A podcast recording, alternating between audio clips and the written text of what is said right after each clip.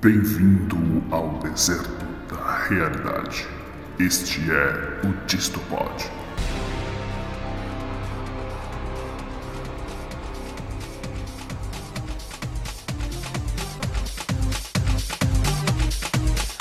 Olá, mamíferos bípedes com telencéfalo altamente desenvolvido e o polegar opositor. Aqui quem fala é o professor Maurício, pai da Aninha, diretamente da Pindorama Moratenses. E você já pensou em comer um amigo seu hoje?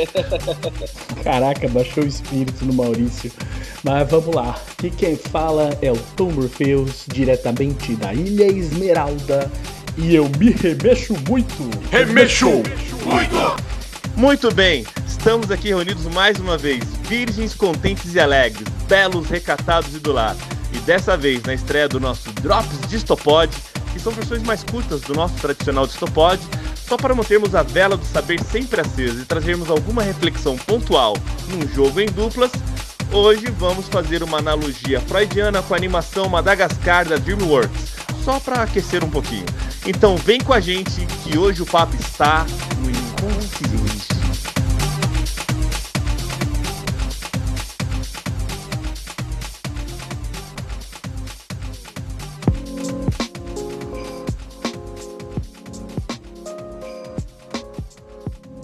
Hoje a gente vai retomar mais uma vez aquela ideia de é, fazer metáforas, interpretações e análises de obras geralmente infantis, mas a gente pode fazer de obras cinematográficas em geral. E eu estou trazendo aqui a, uma análise freudiana sobre o Madagascar, que é uma animação da DreamWorks. Eu, eu escrevi um artigo sobre isso há muito tempo atrás, acho que em 2011, está perdido no limbo, não sei onde está esse artigo.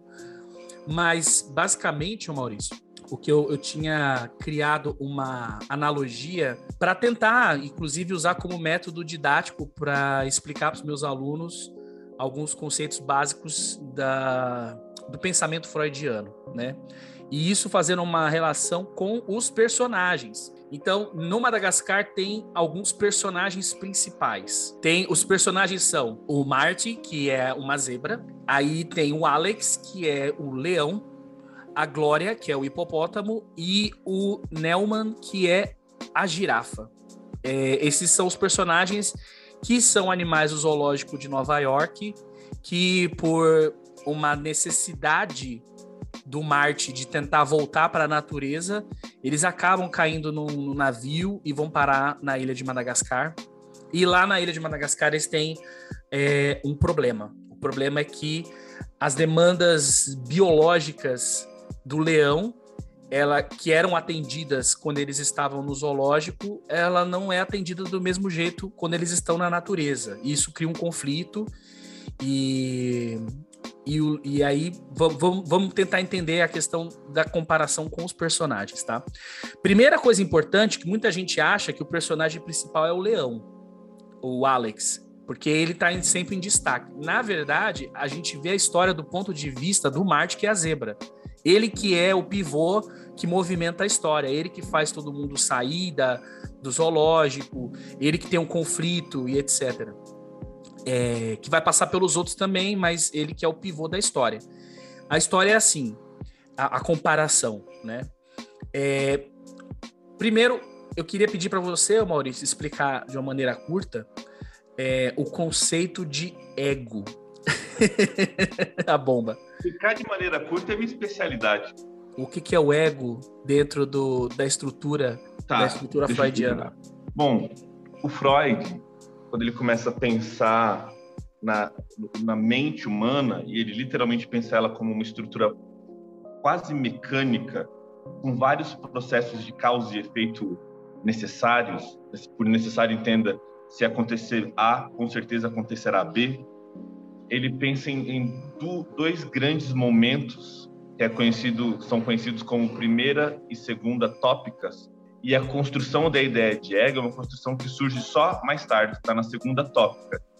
É, a, o ego, para ir direto ao ponto, ele é a instância psíquica que dá o senso de realidade para a mente. Então, o ego, ele vai desde a mais profunda inconsciência até a relação com o mundo externo. mas o ego é um cara que sofre bastante, porque ele também vai sofrer pressão do superego ou do supereu. E a ideia de superego e supereu, você pode pensar como aquilo que está acima do ego, super, né, do, do prefixo latino daquilo que está acima, quanto aquilo que é mais poderoso do que o ego. Mas enfim, são os controles morais que a gente internalizou lá na primeira infância. E sofre também as pressões do id, que é o nosso eu mais primitivo, que, é, que são os nossos desejos mais fundamentais, os nossos desejos, sejam eles proibidos ou não, passarão pelo id. E então o ego ele está ali entre essas essas pressões do id, do superego e do mundo externo. E aí, se ele for mais forte, ele consegue lidar bem com essas demandas. Se ele for mais fraco, ele não consegue lidar bem com essas demandas. E o que basicamente deixa o ego fortalecido, um ego saudável, é a quantidade de investimento libidinal que essa criança recebeu. Ou seja, quanto tempo os pais destinaram para cuidar dela, estar tá presente na vida dela, para dar carinho para ela, para dar proximidade para ela. Então isso cria um universo simbólico emocional muito rico que vai dar estofo para que depois esse ego consiga lidar com as rejeições, as frustrações e os conflitos que o mundo externo causa. E essas, essas frustrações são sempre é, em correlação ao nosso id e ao nosso superego, né? aquilo que a gente desejava fazer, aquilo que o mundo permite que a gente faça.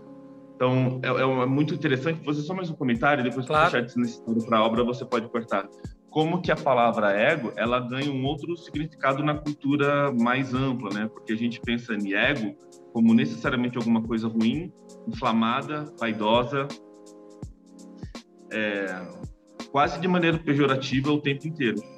Falar no ego de alguém é falar pejorativamente de alguém. O ego é como se a gente entendeu na cultura como sendo uma coisa que nos faz sentir melhor que os outros.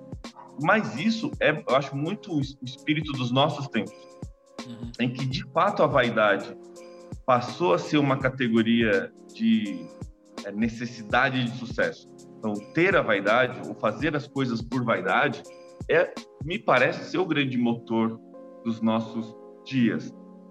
Então, os egos dos nossos tempos são vaidosos, o que não significa que, de maneira geral, o ego seja uma estrutura de vaidade.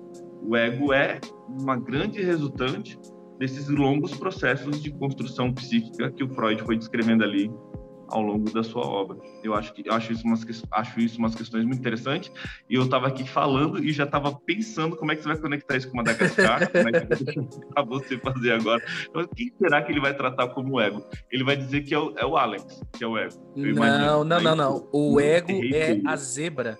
A zebra, o, o Marte, ele é o que tem a maior conexão com a realidade, que percebe que eles são animais no zoológico, que eles são prisioneiros e que aquele não é o lugar deles. Imagina poder voltar para a selva, de volta às raízes, ar fresco, espaço aberto. Marty, o que, que há? Não, não, é sério. Eu só quero... Isso aqui não tem na natureza. Mas, Isso mas, é um tipo mas, de comida altamente refinada que você não encontra na natureza. Você nunca pensou que a vida pode ser mais do que comer bife, Alex? Ele é a conexão com a realidade, que sofre influência do superego e do id. O id é o Alex. O id é o leão que tem o seu instinto selvagem, só que quando ele é alimentado dentro do que a realidade proporciona, ele fica tranquilo, então, entre aspas, tranquilo. Então, o Alex, teoricamente, um leão, ele tem a zebra como a sua presa, né? Todos os outros animais para ele são comida, mas enquanto ele está sendo alimentado, as suas demandas é, dentro da realidade possível, que no zoológico é o tratador vem e dá um pedaço de bife para ele, ele tá tudo tá tudo ok. Quando eles vão, o conflito é quando eles vão para a natureza, eles não têm mais é, o, o, o id, esse id ele fica deslocado porque ele tem um desejo que não pode ser suprido pelo que a realidade e o superego fala para ele. O superego nesse caso é o hipopótamo, porque sempre que o id, que é o leão, e o ego, que é a zebra, estão em conflito, ela tenta colocar ordem no que está acontecendo. Ela que tenta, ela que põe as regras morais para tentar ordenar o grupo. Então, é, o conflito é o id, ele tem demandas ele tem que encontrar meios de satisfazer as demandas. O papel do ego e do superego é fazer a mediação dentro do que a realidade pode fornecer. E é muito engraçado que no filme eles ficam sempre tentando negar o id, né? Negar que o leão tem desejo de comer carne. E não funciona. Isso, e, e, chega uma hora que o leão fica literalmente louco, porque tá fora do controle dele. É o instinto dele, é o, é o cerne mais profundo e, e, e animalesco que ele tem, básico. Se afasta! Por favor. Eu sou um monstro. Alex, você não é um monstro. Você é meu amigo. Somos uma dupla. Eu e você, você se lembra?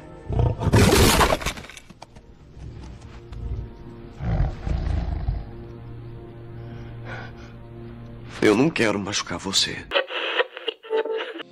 Eles só conseguem resolver quando a realidade, a nova realidade deles, que é a vida na floresta, se adapta para a demanda do id. Então o que, que eles fazem?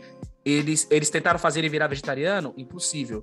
Mas aí eles resolveram dar peixe para ele. Eles não têm nenhum amigo peixe, então para eles isso não é uma questão. Eles podem comer peixe. Se fosse amigo do Nemo, fudeu, mas eles não são.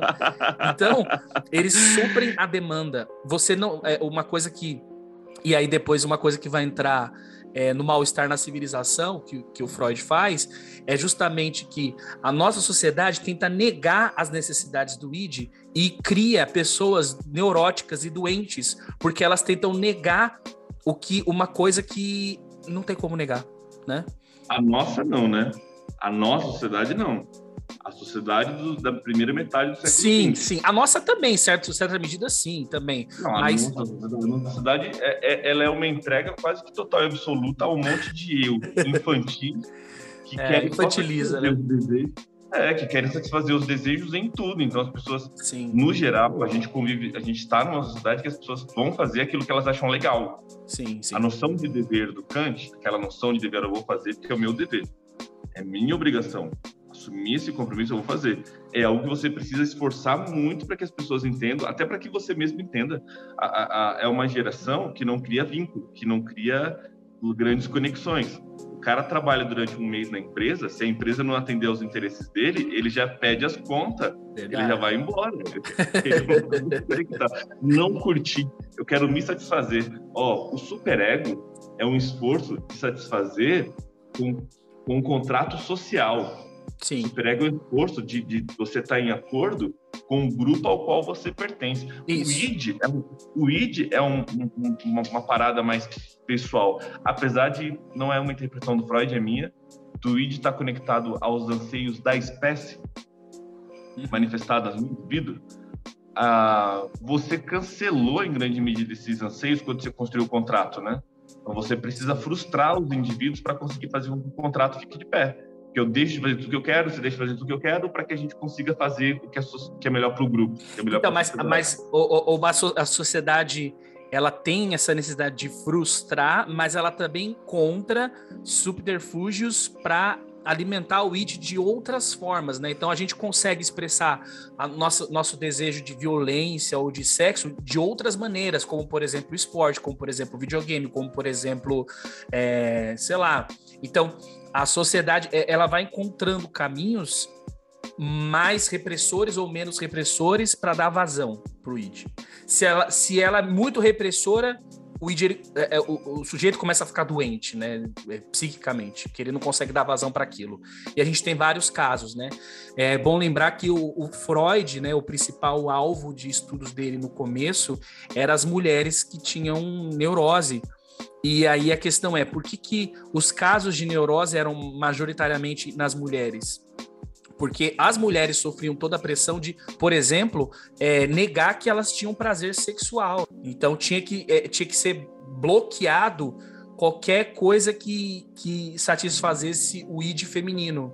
Não podia, era, era pecado, era coisa horrível. Tanto que a gente tem a palavra, a gente tem a, o uso da palavra ninfomaníaca para falar de uma mulher que ela é viciada em sexo, mas a gente não tem o ninfomaníaco para homem. E aí? Qual é o rango? Fecha os olhos. Por que eu tenho que fechar Vamos. os olhos? Vamos. Tá, já fechei. Fecha mais. Sim, senhor. Não pode olhar. Tá legal, fechei. Abrir escotilha. Ah. Disparar torpedo. Agora mastiga. Hum. Leva a sério. Saboreia. Hum. Então. Bom. Bem legal, né? Tem sempre outra opção. hum, hum. Isso é melhor do que bife. Adorei! Adorei! O gatinho adorou o peixinho!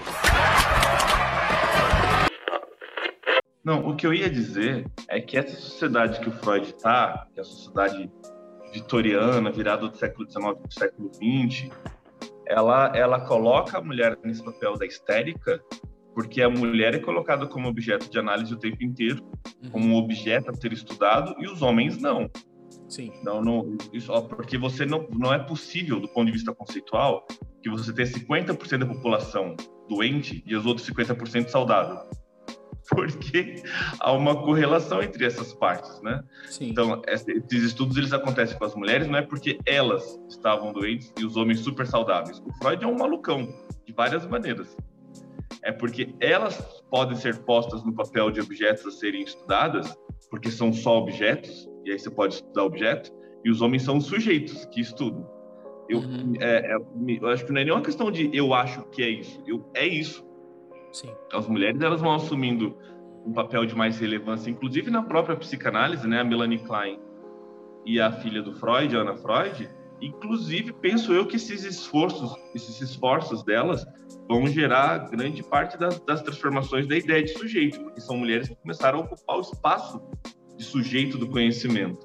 Era uma coisa que eu queria dizer. A outra coisa que eu queria dizer é, sobre isso que você estava falando é, é, a questão de que é, a, quando, a gente, quando a gente pensa nos esportes ou nos jogos como possibilidades de sublimação dos desejos do id, é, esses processos de substituição eles são sempre parcialmente satisfatórios, né? Sim. Porque o que o id queria mesmo é um objeto que é proibido. O objeto que está sendo servindo de compensação, ele é uma substituição e, portanto, o grau de satisfação é inferior ao objeto original. Mas há nesse esforço de substituição um enriquecimento simbólico da mente, né? Que para poder fazer a transferência precisa simbolizar ricamente a realidade para que a transferência aconteça de maneira eficiente, Sim. de maneira eficaz. Então eu preciso construir uma série de narrativas para que a minha esposa seja a mulher da minha vida. Música, cinema, teatro, literatura. Ao passo que a mulher da minha vida mesmo é minha mãe. Mas, mas só, só a mais sugestiva impressão disso me causa pânico, me causa horror. Então eu preciso fazer essa, essa, essa transição. É, um, o exemplo é como a gente se projeta né, nos personagens de, do cinema e no esporte, né? Então você assiste box porque você se projeta ali no, numa das pessoas que está batendo de preferência, entendeu? É um movimento gente... catártico, né? É, sim, não, sim. Não tem, não se projeta no que está batendo. A gente tem uma tendência maior de torcer pelo mais fraco. E aí precisa do. Porque a gente do, se espelha do, no mais fraco? Precisa do Nietzsche. Não, precisa do Nietzsche, porque a gente tem a moral de escravo como a grande moral, Nietzscheanamente falando, como a grande moral que passou a ascender com a era do cristianismo. Então, você tende a ter uma, uma, uma, uma quedinha pelo rock balboa, porque ele apanha a luta inteira. ele mais apanha do que bate. Você não torce pro campeão, você torce pro rock. Ele, apanha, rock, ele apanha a luta inteira e dá dois socos no final e vence. Não, mas a primeira, o primeiro rock, ele não ganha. Ele empata. O cara ganha dele nos pontos, mas ganha. O Apollo, o Apollo Creed, o Apollo ganhou dele. Mas a gente ficou ali feliz da vida, porque era um, é... era um. Porque assim, é... o que, que é? Quem é o rock? O rock é um Zé Ninguém. O rock é um ninguém. É um cara que, para treinar, soca pedaço de carne no açúcar. Ele é o primeiro crossfiteiro. Ele criou ele, o crossfit. Ele é, ele é o cara que vai obrigar todo mundo depois a acreditar que você sai do sedentarismo se você quiser. Porque é a questão da força de vontade. É o rei da meritocracia. Se o Rock conseguiu, você também consegue. E agora levanta cedo aí vai tomar ovo correndo no frio.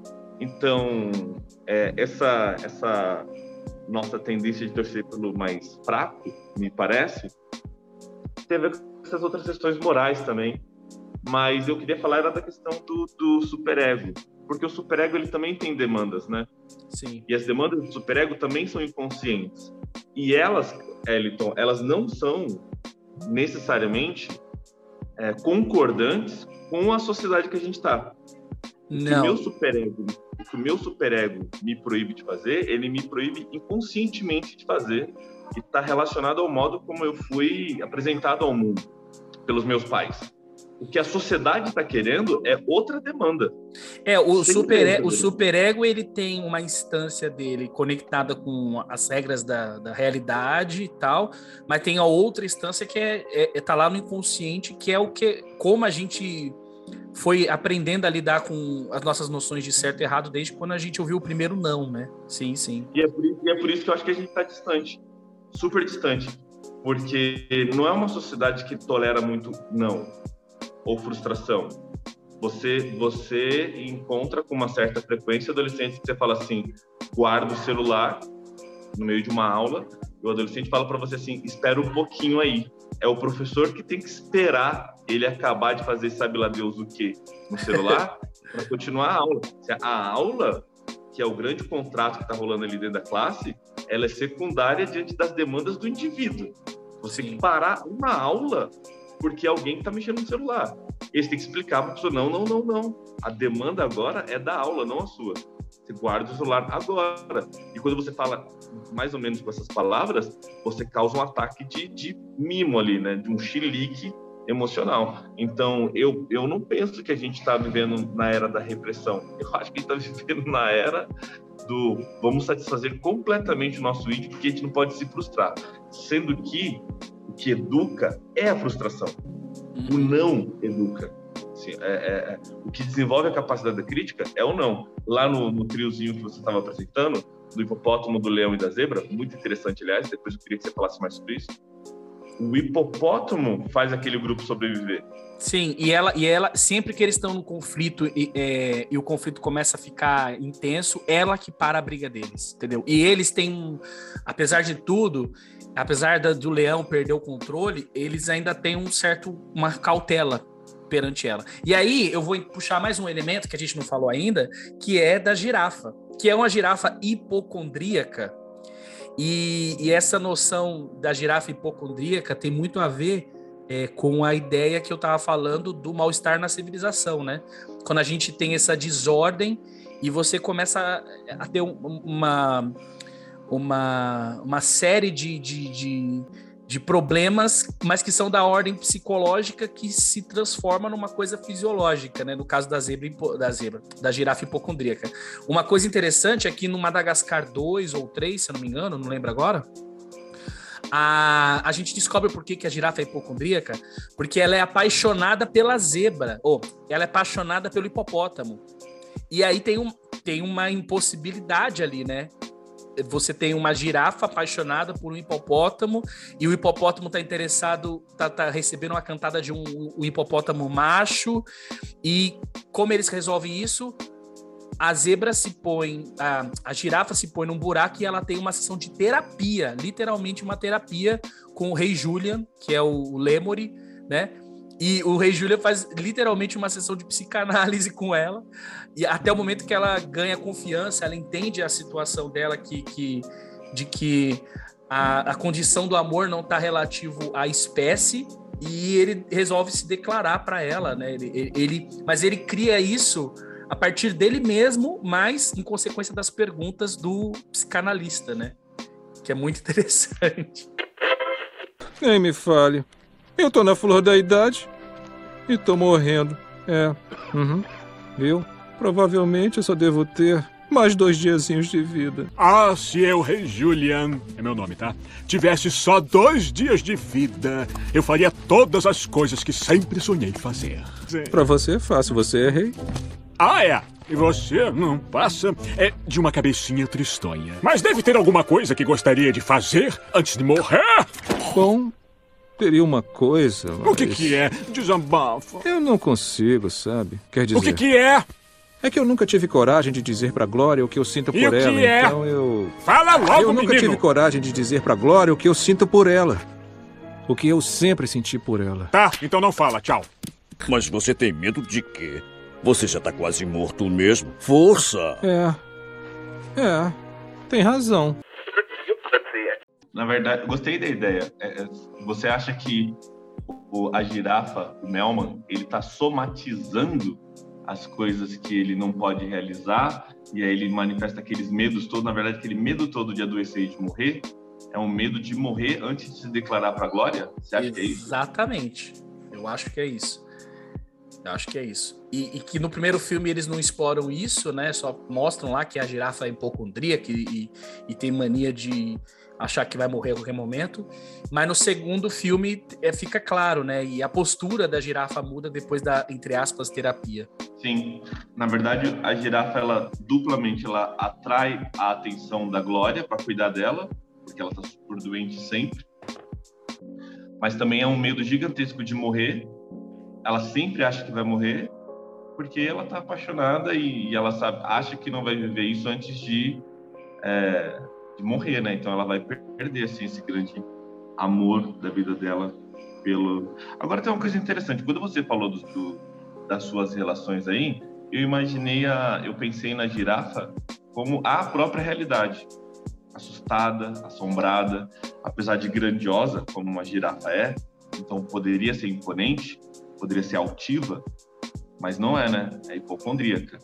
E aí, essa realidade que vai andando junto ali com os outros três, ela vai se moldando, mas ela tá sempre um passo atrás dos outros três. Os três, eles eles estão sempre mais seguros, se sentindo mais seguros, né? Sim. Mais inteiros do que a do que o Melman. O Melman vai e assim, mesmo ao longo dos três filmes que ele vai sofrendo uma grande transformação, ele que ele vai lá e ele fala com ela, no fim ele continua sendo esse sujeito assombrado e medroso. Mas daí também tem a ver com a ideia de você construir um roteiro que você não pode abandonar completamente as características de cada personagem, né? Senão você transforma aquilo num outro filme. É, porque se você, se ela superar a, a, as frustrações e o medo dela, não tem mais continuação, né? O próximo filme é outro personagem, né? Aí perde a graça, né? Porque o engraçado é aquela girafa toda atrapalhada e com medo de morrer e com um cone no pescoço, né? Isso e o fato de que não, é, é, apesar de ser uma animação muito rica, porque é, eu acho os pinguins a melhor parte, continuo achando o Ren Julien em segundo lugar e em terceiro lugar o Quarteto. É. Que é muito bom, é que, as, é, que as, é, que os, é que os pinguins são bons demais. Enfim, mas é só uma animação sem muitas pretensões, né? Sim, Você mas. Vai tentando dar um, é, é uma animação, é uma animação sem muitas pretensões, mas eu não sei se você já reparou isso. É, é muito comum nas animações e nos desenhos, assim, filmes assim, de ter uma segunda camada ali que é para os pais, né? É um filme para criança, mas às vezes tem algumas, algumas piadas, algum, algumas coisinhas ali que é referência para os pais entenderem. Não sei se você já reparou isso. Tipo, Sim, sei lá, é... você assiste o antigo lá, o Space Jam, e tem referência de Pulp Fiction, sabe? Pô, a criança não assistiu Pulp Fiction. Ou então o filme do Rei Leão lá tem referência do, do Taxi Drive, que é um super filme violento dos anos 80, e que a criança também não assistiu. E, e é uma piada para os pais, né? Tem umas coisas assim, né? Não, mas o que eu tô querendo dizer é que você vai tentando dar algum background para as personagens para fazer o filme ficar um pouquinho mais consistente.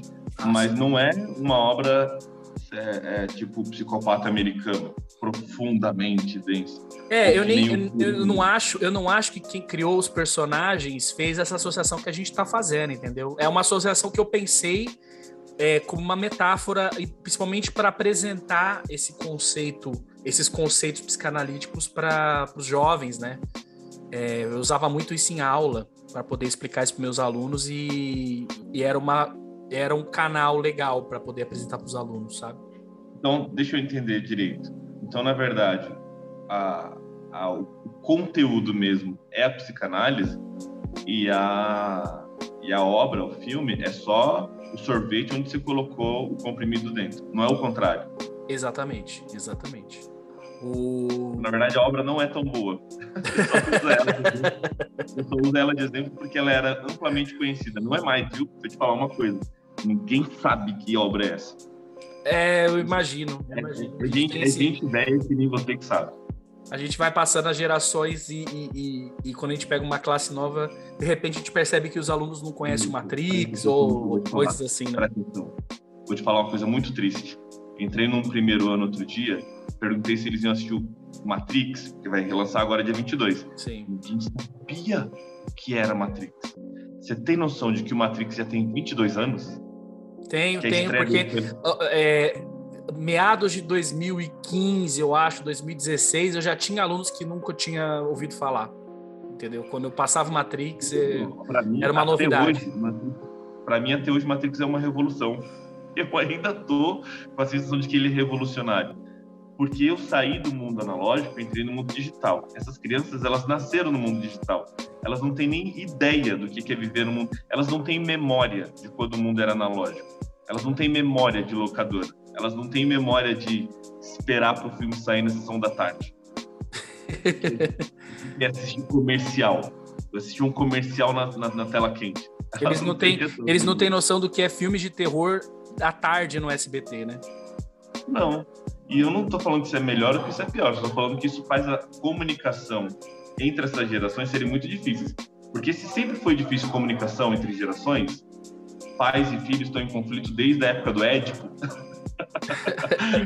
desde a época do Édipo, pais e filhos sofrem para se comunicar.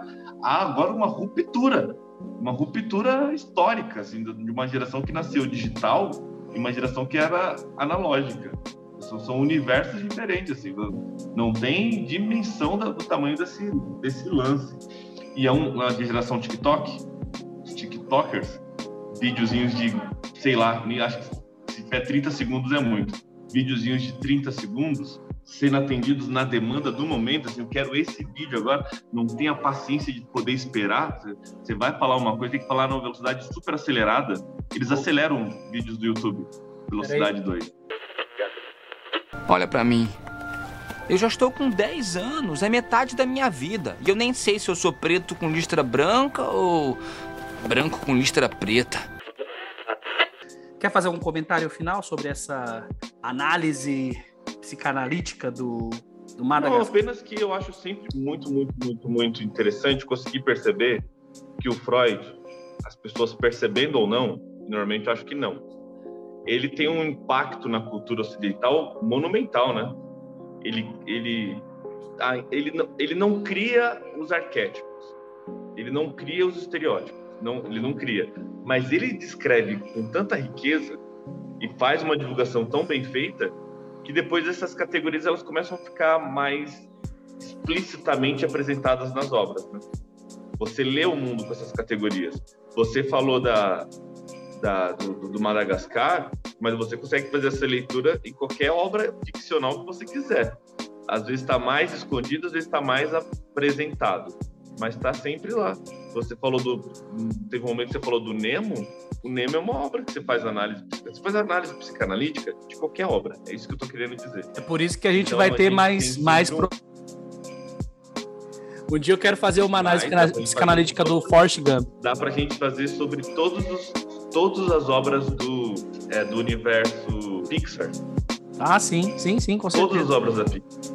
Com certeza. Uma série. Quando a gente começar a falar de Toy Story, meu Deus do céu, vai ser muito legal.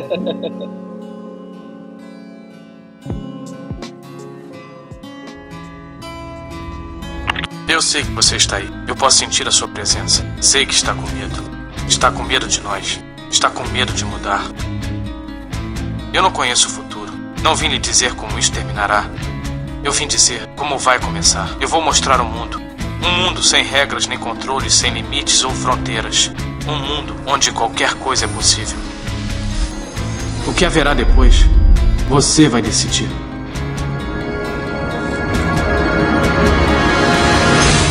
Você acabou de ouvir o Distopod.